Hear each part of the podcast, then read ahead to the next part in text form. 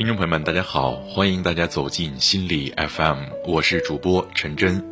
今天我们要一起来听到的文章是由毒舌奶奶写的，《一切速成都是耍流氓》。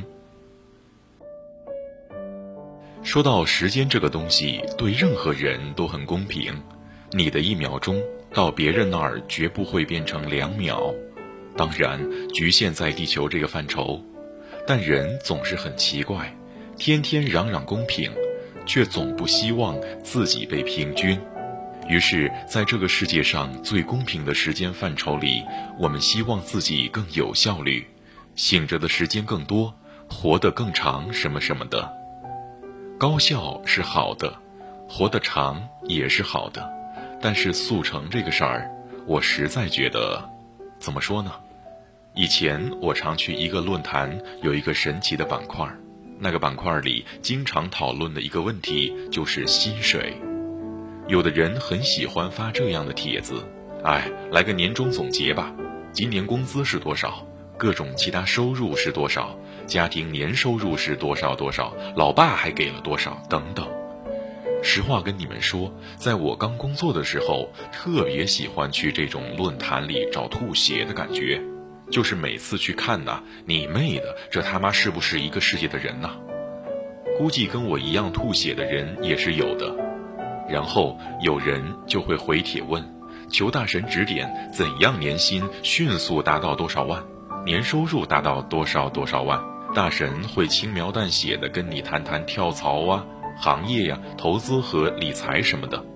当然，后来随着阅历的增长，发现有时候啊，大神也会浮浮夸夸了，吹吹牛了，人家嘴炮上了。可怜的是，小透明却拿着速成秘籍，不知道奔到哪条不归路上了。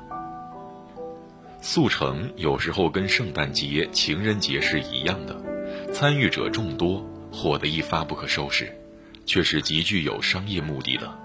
速成减肥，一个月三十斤不反弹。你信过没？我信过，买了药差点把自己吃死。速成英语，你信过没？我信过，花了两万多，当年他妈的是学生党啊，怎么就花出去这么大的手笔呢？结果去了，发现这坑爹的英语机构比学校免费的老师和课堂差了远了去了。速成读书法，速成职场升迁秘籍，速成把妹法，速成睡男神法等等。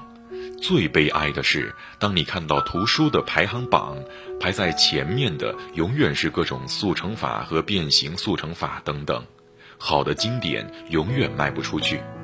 这到底是个什么时代呢？我小时候练琴，老师是非常老派的钢琴老师，总是让我弹各种练习曲，完全不给我各种可以出去秀琴技的谱子。跟我说：“台上一分钟，台下十年功。”当然，这迫使我十分讨厌钢琴，没多久就坚持不下去了。但是，当我知道现在在考前临时练那么半年一年的就可以报钢琴专业，然后以此糊口等等，我还是十分佩服当年老师的功底和对专业的坚持。如果只是业余爱好，速成没有什么大碍，谁也不会去追究你的琴技。如果作为终身职业，那么速成与非速成差距就不要太大。我真的相信一万小时的理论，一万小时的悉心加用心钻研，可以让你对一个细分的行业深入了解、融会贯通。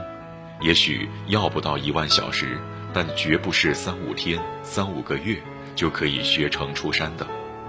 然而，我们却被各种噱头迷惑了眼睛，时间。依然是最公平的，即便 A 与 B 一样的努力，而 A 将成功寄予在短时间的速成，而 B 将成功寄予在努力加上时间再加积淀，时间回报给 B 的，长时间来看一定是大于 A。我们可以花时间去钻研如何更高效，却不要花心思去指望迅速成功。有些东西努力了。结果如何，也是与时间成正比的。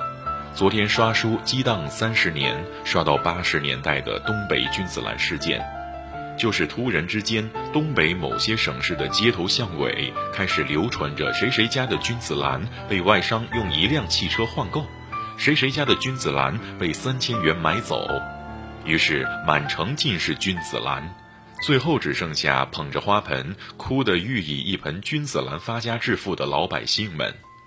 而君子兰事件的变种，在这个时代也不停的上演。你依然处处可以看到各种捧着君子兰的脸，买这只股票，傍个富婆，认这个干爹，你就会从此飞黄腾达。当然，未来的激荡五十年、七十年、九十年，会把当代的这些君子兰们写进书里，反衬时代的进步与悲哀。秒射难，谁都受不了，但也是一种速成呢。但谁希望自己的人生秒射呢？谁希望性生活只能寄希望于伟哥呢？时代越浮躁，越要提醒自己，踏实点儿，你就是与众不同了。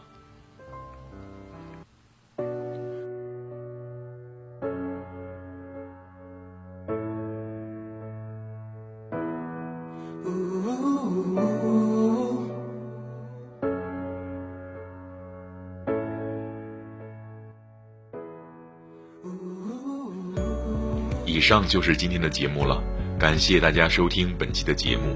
如果你喜欢我们的节目，请继续关注心理 FM。